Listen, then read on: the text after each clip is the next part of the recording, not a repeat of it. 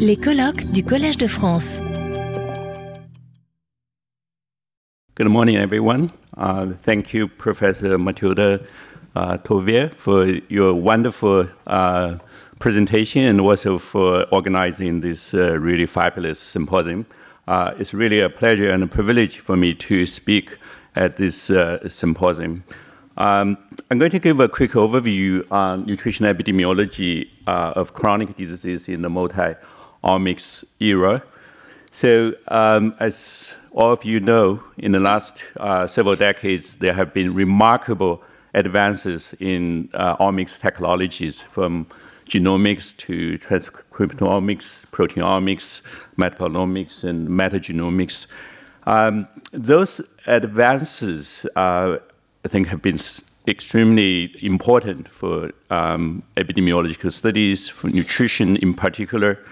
And um, one of the uh, major implications of those um, uh, uh, technologies is that it's not just improve uh, the credibility of science, but also allow us to um, conduct uh, large epidemiological studies uh, using those technologies because the the cost of doing this type of analysis has dramatically decreased um, in the last several decades. as an example, uh, in 2000, year 2000, uh, it cost $100 million uh, to just sequence one human genome. And today, uh, it costs only a few hundred dollars. Uh, this is just unbelievable. This has happened within only uh, two to three decades. And the advances in um, those omics technologies have really transformed how we conduct nutrition epidemiological studies. Basically, uh, this has shifted a paradigm from the so-called black box epidemiology to systems epidemiology. So, what is black box epidemiology? Uh, it type of chronic disease epidemiology that we typically conduct uh, in, I, I, guess, in the 1970s or 1980s, when we look at, for example, the relationship between cigarette smoking or fruits and vegetables and the risk of cancers, we observe some associations, but we really don't understand the biological mechanisms uh, underlying those associations. But today, uh, with the availability and accessibility of those omics technologies, we will be uh, able to incorporate the systems biology tools such, such, as omics technologies into large cohort studies and, uh, uh, and nutrition intervention studies. So uh, this approach allows us to illuminate uh, biological mechanisms which can enhance the interpretation of causal relationship between diet and the chronic disease, and also help us identify novel exposure and disease biomarkers, improve disease predictions, identify high-risk individuals, uh, and populations for personalized or precision nutrition interventions.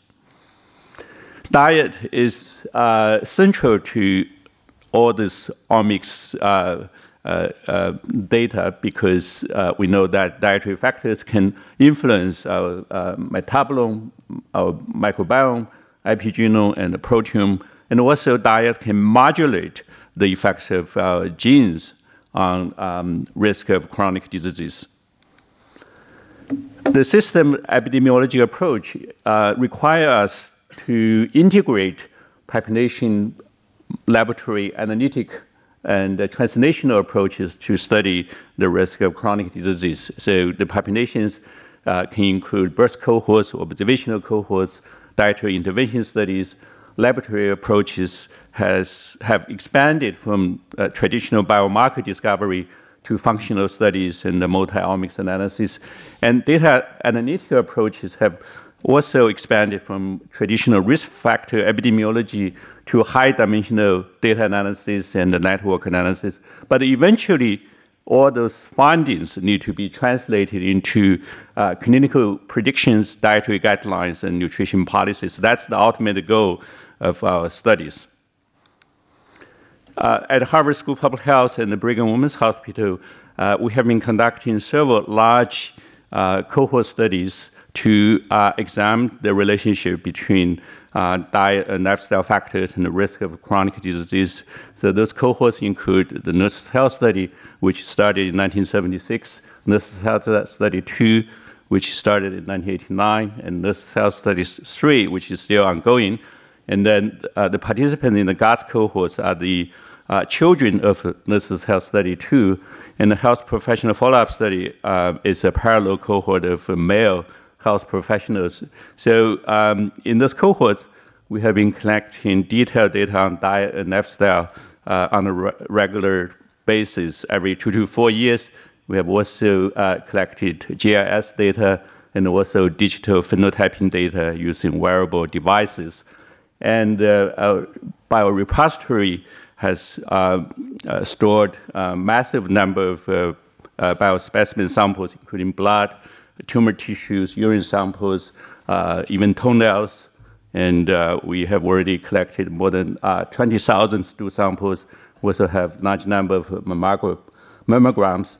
So the unique features of those cohorts is uh, the repeated measures of diet, which is uh, very important because that can help us to reduce the measurement errors or the noises uh, in typical dietary assessment, and the long-term follow-up, um, and very high rate of follow-up. So far, uh, our follow-up rate has been uh, around 90%.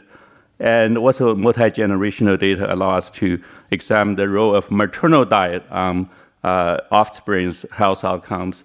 And uh, again, the high dimensional data will allow us to examine biological mechanisms or biological pathways underlying the relationship between diet and the chronic disease risk. I just want to uh, briefly highlight some of the findings uh, from our large cohort studies. Uh, in the 1980s and 1990s, the low-fat diet recommendation uh, was dominating uh, dietary guidelines, uh, uh public health uh, uh, policies. Um, but at that time, there was very little data on the quality of fat and the risk of chronic diseases. in this study published in 1997, we found that the quality of fat or the type of fat is actually more important than total amount of fat in the diet. So as you can see that trans fat is the worst type of fat, but saturated fat is also associated with increased risk of heart disease. On the other hand, uh, higher consumption of unsaturated fat, especially polyunsaturated fat uh, from um, uh, uh nuts, uh, from vegetable oils, from fish, uh, is actually beneficial. So the take-home message from this analysis is that reducing total amount of fat is not science-based approach because the, the type of fat is much more important than total amount of fat. And uh, this has very important public health recommendations because at that time, uh, the low-fat diet has led to a dramatic increase in consumption of refined carbohydrates and uh, added sugar. And uh, um, this type of findings have actually changed the dietary guidelines, which is now putting more emphasis on consuming healthy type of fat instead of reducing total amount of fat in the diet. But the uh, controversy regarding saturated fat has continued. Uh, you may have seen the headlines uh, eat butter, butter is back, is butter really back? Um, so the main issue is what's the role of saturated fat in, in, in our diet? Uh, the major issue in this debate is what is saturated fat compared to? So, what is the comparison macronutrient. So in this study, we found that if you replace saturated fat with good fats, like uh, monounsaturated fat or polyunsaturated fat, there is a significant benefit in terms of cardiovascular disease. However, if you replace uh, saturated fat with refined carbohydrates and the sugar, then there is no benefit at all. So it means that uh, reducing saturated fat and eat more uh, uh, white bread and uh, refined starches and, and, drinking more Coke, that's not good for you at all. So uh, this, I think, is very important when we uh, make public health recommendations. We always have to talk about the replacement nutrients or replacement food. And what's this type of findings was, uh, again, underscore the importance of type of fats, type of carbohydrates, or the quality of fat and quality of carbohydrates in our diet.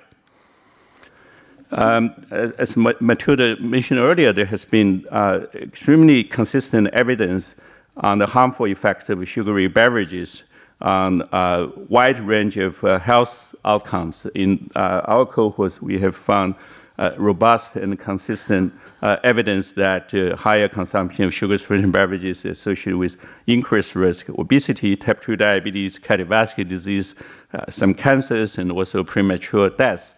On the other hand, um, higher consumption of uh, uh, tea and, and coffee, in particular, associated with lower risk of chronic disease.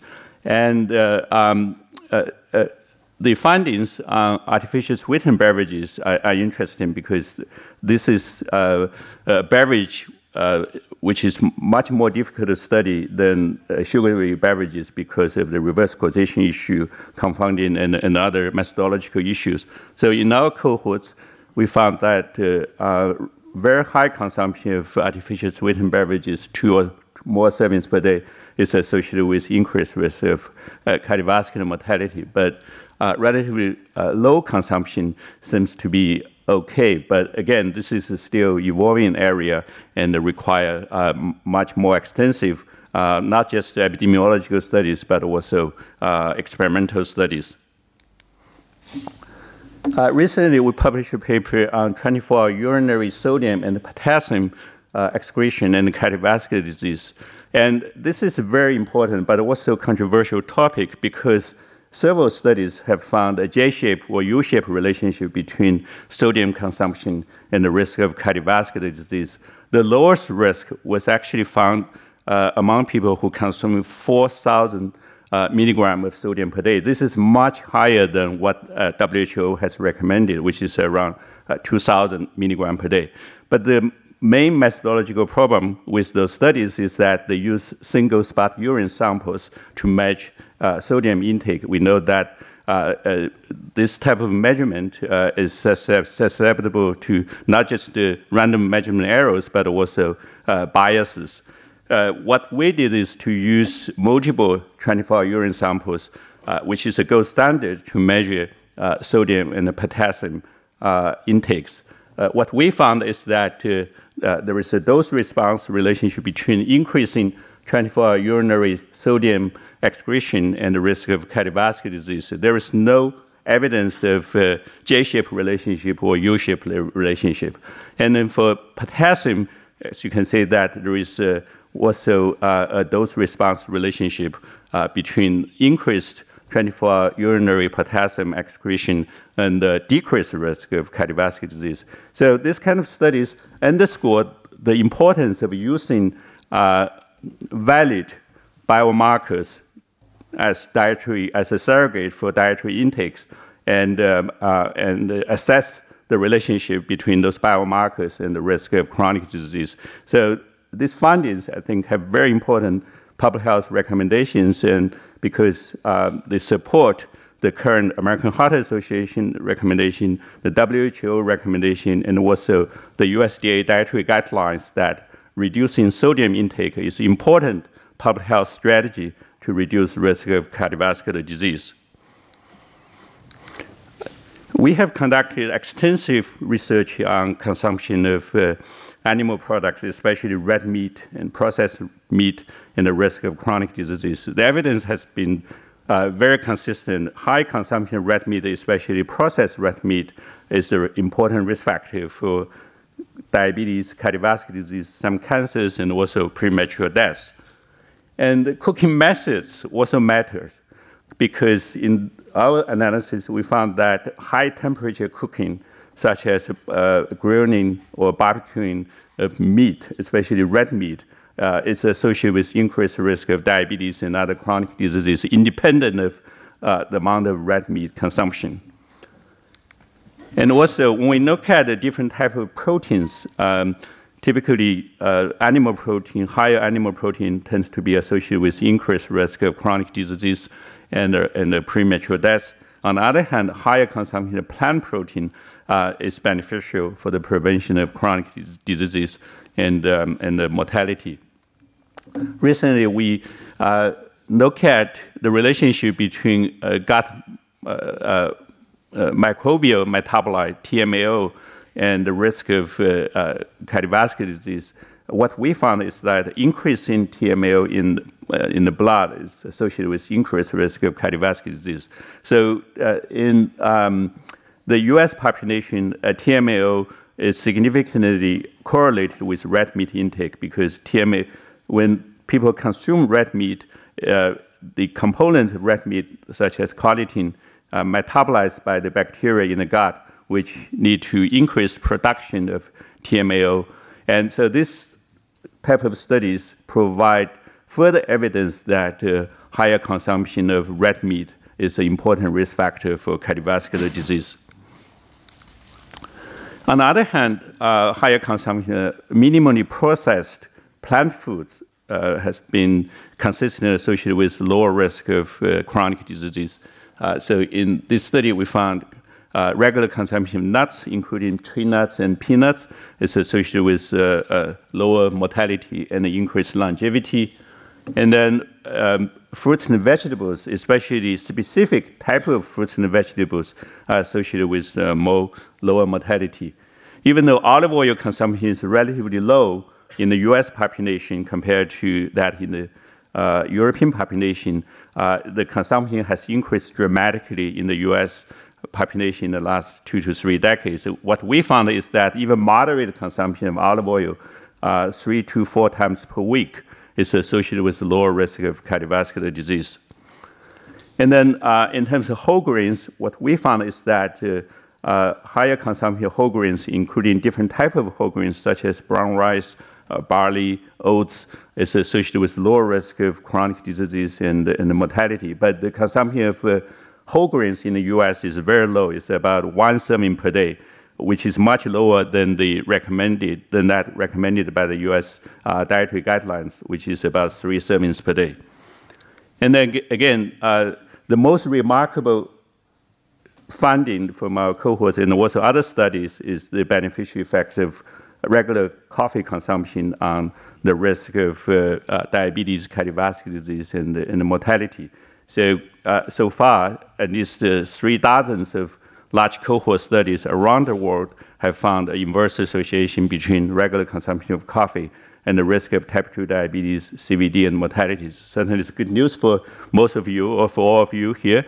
Uh, but the biological mechanisms, I think, are extremely interesting because we know coffee contains not just caffeine, but also hundreds, perhaps thousands of uh, bioactive compounds, especially polyphenols.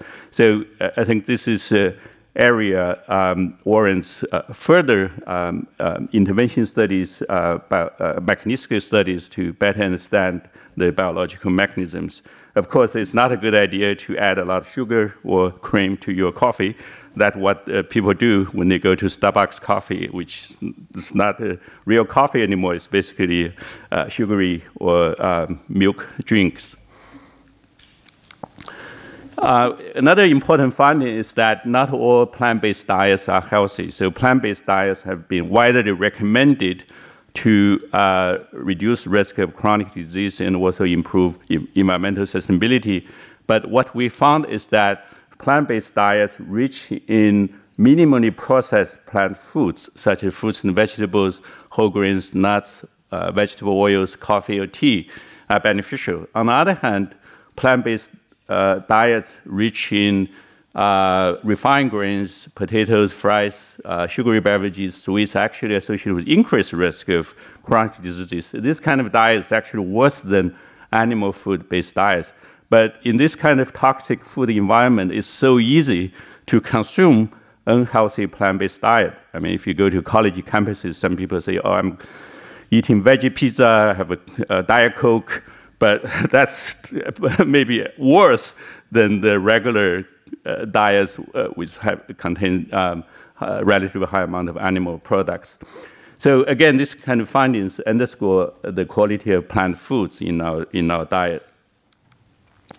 Uh, as uh, the previous speaker just mentioned, natural processed foods or UPFs have received a lot of attention. Um, and in our cohorts, um, uh, working with Carlos, uh, we found that uh, uh, higher consumption of UPFs is associated with diabetes, colon polyps, and also maternal consumption UPFs is associated with subsequent risk of offspring overweight, obesity. So clearly, as an overall category, UPFs are bad. But what's interesting uh, in our cohort is that there is a, heterogeneity in the effects of UPFs. So some of the foods which are classified as UPFs are actually not bad or even beneficial. For example, we found that uh, whole wheat bread, uh, some, some brands of uh, uh, cold breakfast cereals, or even some brands of yogurt, which are classified as uh, UPFs, they are associated with lower risk of uh, obesity and type 2 diabetes. So be, even though overall category of UPFs is, is, is clearly bad, but we have to pay attention to the heterogeneity or the variability of different categories of uh, UPFs. Now I'm going to switch gear to talk about personalized nutrition and precision nutrition because it's a very hot topic. Last year, NIH um, funded a, a, huge precision nutrition study, uh, $170 million. So this is the largest single nutrition study uh, funded by NIH, $170 million.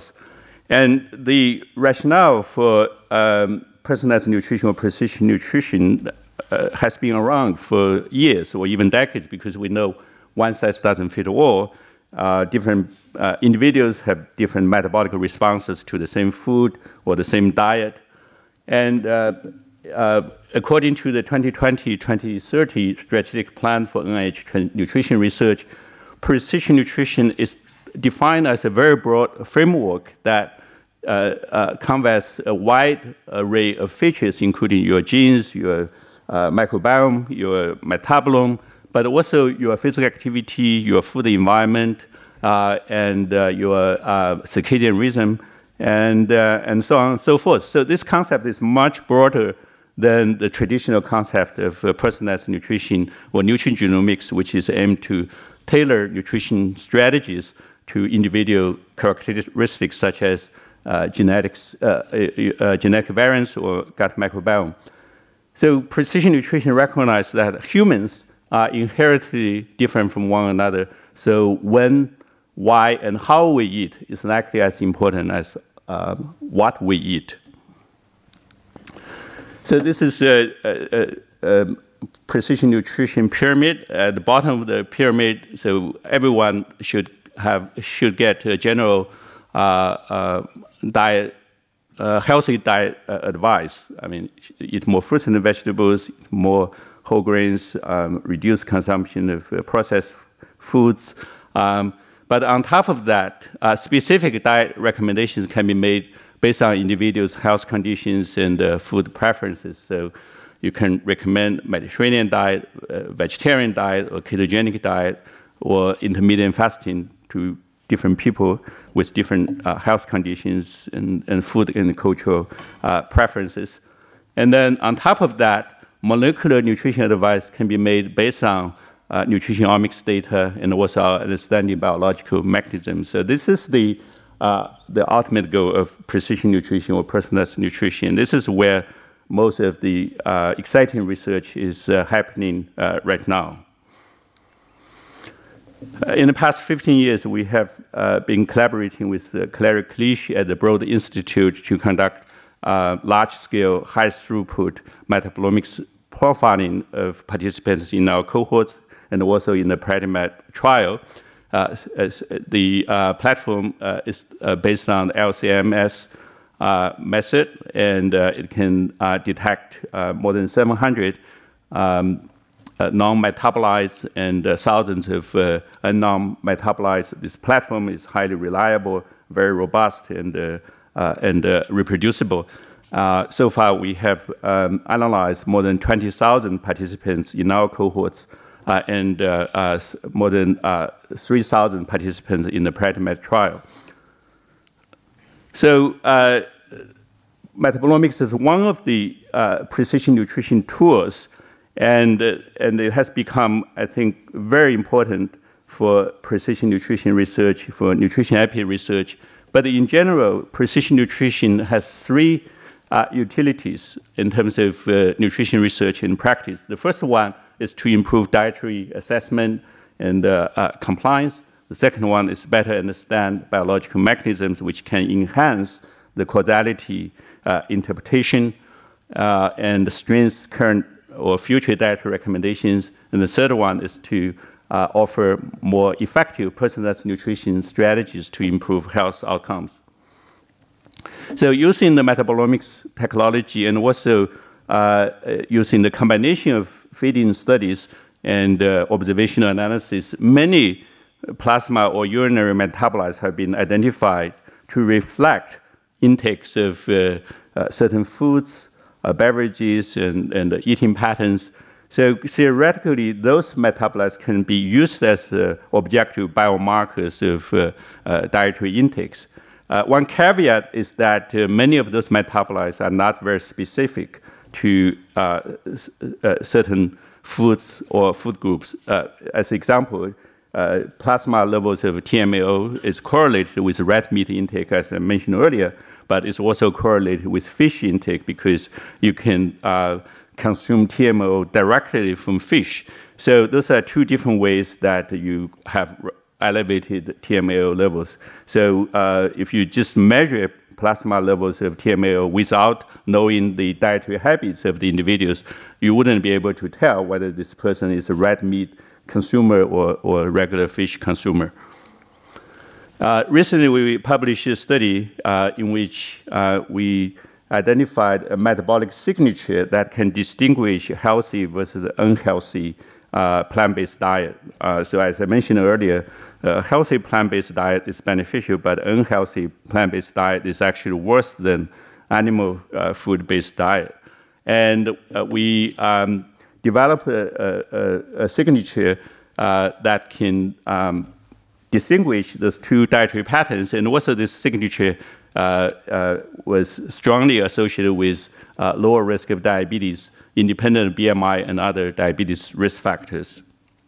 So this signature can be potentially used as a biomarker for plant-based diet and can be used to monitor adherence to uh, to dietary interventions uh, in um, uh, feeding studies or in um, dietary intervention studies. And using similar method, we also identified a signature for adherence to Mediterranean diet. So the signature was initially identified in the PREDIMED trial, which is a large uh, um, uh, primary prevention trial of cardiovascular disease using Mediterranean diet, uh, uh, supplemented with extra virgin olive oil or mixed nuts.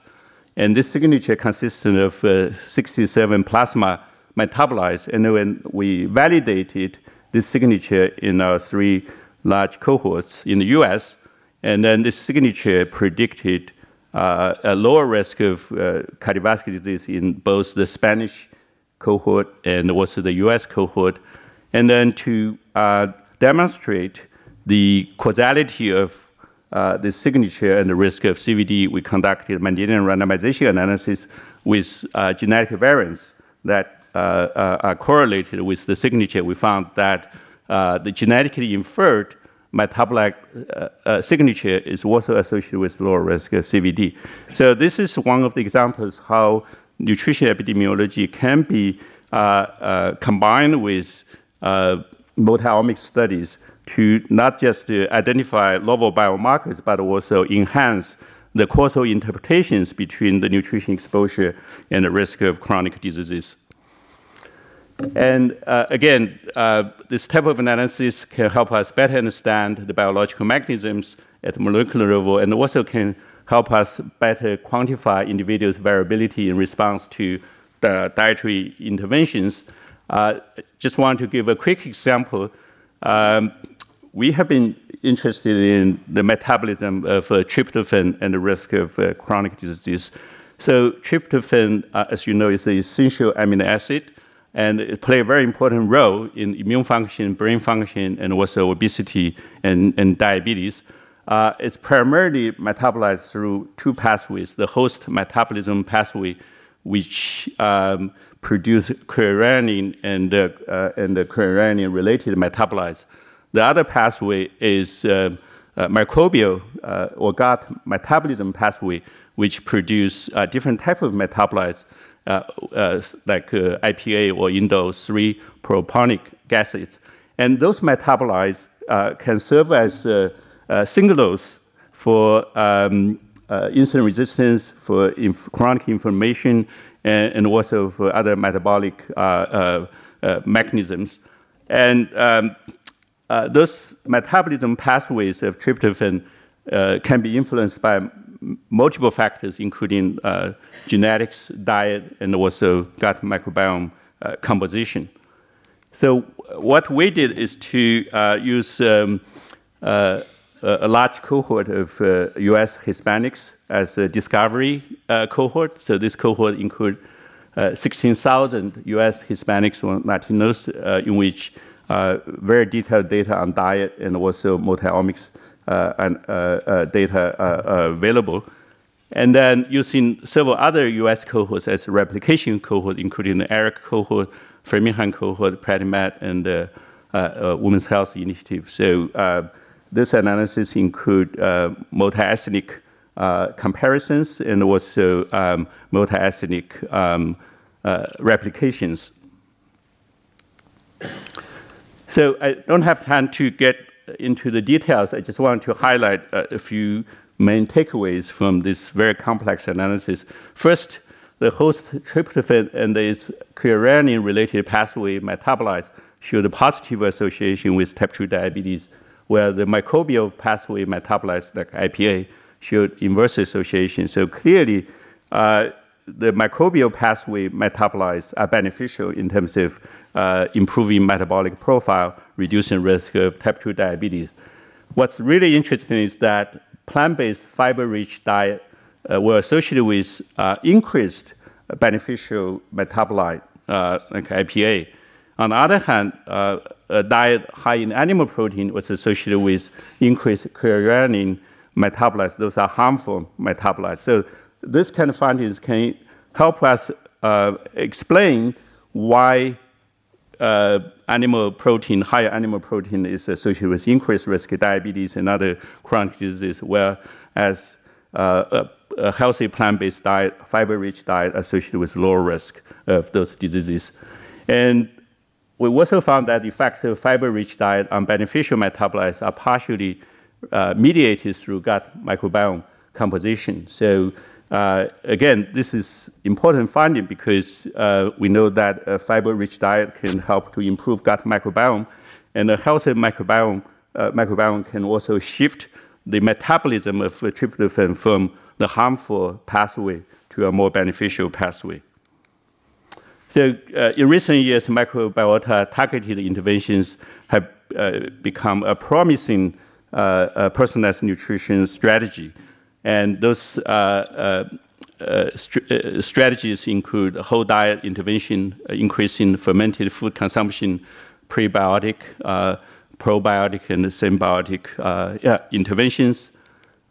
there is increasing evidence that um, microbiome composition can uh, modulate the effects of diet on cardiometabolic health. Uh, in this study, we found that uh, uh, Mediterranean dietary patterns associated with microbial uh, species involved in uh, plant polysaccharide degradation and the short chain fatty acid production, and also the effects of the um, Mediterranean diet on cardiometabolic health. It's modified by certain uh, bacteria species in the gut. And uh, similarly, we found that uh, the effects of red meat consumption on TMAO are modified by um, the abundance of TMAO uh, uh, producers in, in the gut. So uh, the increased TMAO production among those who consume high amount of red meat is only observed among those who carry um, large amount of TMAO producers. similarly, we found the interaction between uh, consumption of lignans and the gut microbiome composition and the production of uh, uh, this lignan metabolite called uh, um, enterolactone. Uh, has been found to be associated with uh, reduced insulin resistance and type 2 diabetes risk. Again, the relationship between dietary lignan and the production of enterolactone uh, is modified by the abundance of uh, enterolactone species in the gut. So those examples illustrate that the production of certain harmful or beneficial metabolites are not just determined by our uh, diet, but also de- determined by the gut microbiome. So that's um, uh, underscore the complexity uh, um, or the interplays between our diet, our genes, and the microbiome on uh, cardiometabolic disease risk. And uh, in recent years, several computer algorithms or AIs have been developed to predict individual responses to uh, diet. And also, those computer algorithms or AI tools have been uh, uh, used to design personalized diet to lower glycemic response and uh, improve metabolic health. Uh, but this is still in the early stage because those algorithms need to be validated in external populations and also uh, the cost of uh, doing this type of personalized nutrition um, consultations is still very high. So where do we stand in terms of precision nutrition in uh, uh, uh, nutrition research and practice? In terms of dietary assessment, I think uh, the omics tools, especially metabolomics, hold promises for novel biomarker discovery for food intakes and dietary patterns, but they are complementary to rather than a replacement uh, for traditional nutrition biomarkers and self-reported dietary assessment tools. Even now, we have very exciting uh, metabolomics biomarkers for certain foods but, and dietary patterns. But this doesn't mean we will get rid of uh, self-reported uh, tools like 24 recalls or uh, validated FFQs. And uh, I think uh, those kind of tools are most exciting in terms of understanding biological mechanisms. And as I mentioned earlier, that can help us shift from the black box, epidemiology paradigm to systems epidemiology paradigm. However, although new mechanisms may be discovered, clinical translations are challenging and will take time.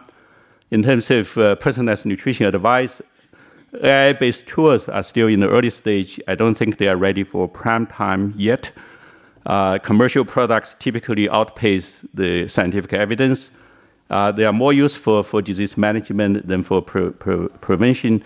And we also should be aware that this kind of tools may actually widen health disparities. So that's why we need to find a right balance between public health approaches and the precision nutrition uh, approaches.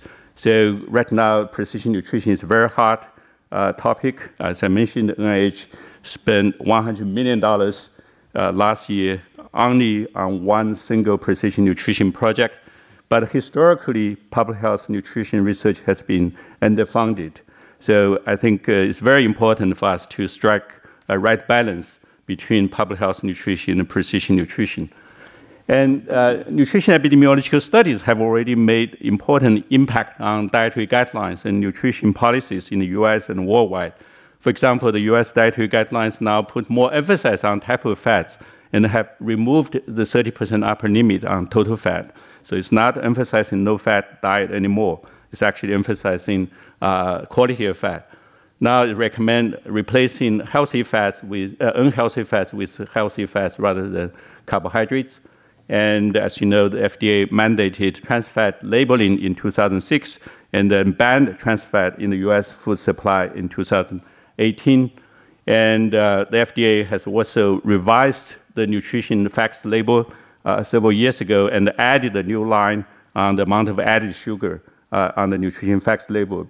Um, before that, we have a line on total amount of sugar, which is not very meaningful. And now, currently, the revised nutrition facts labels include not just total amount of sugar, but also more importantly, added sugar on the labels.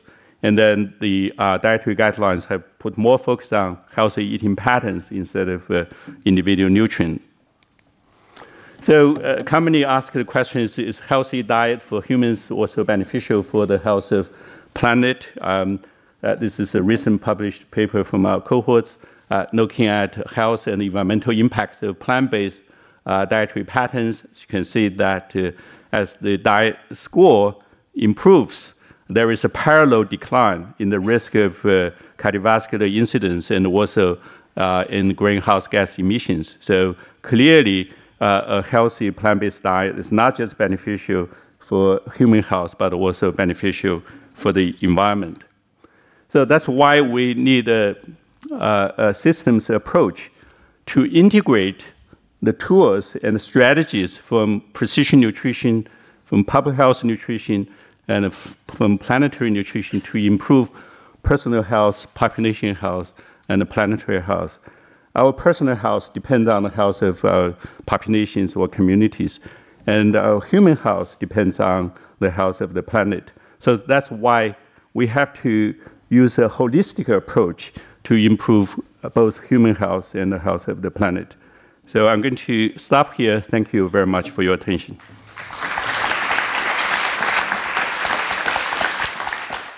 Retrouvez tous les contenus du Collège de France sur www.colège-2-france.fr.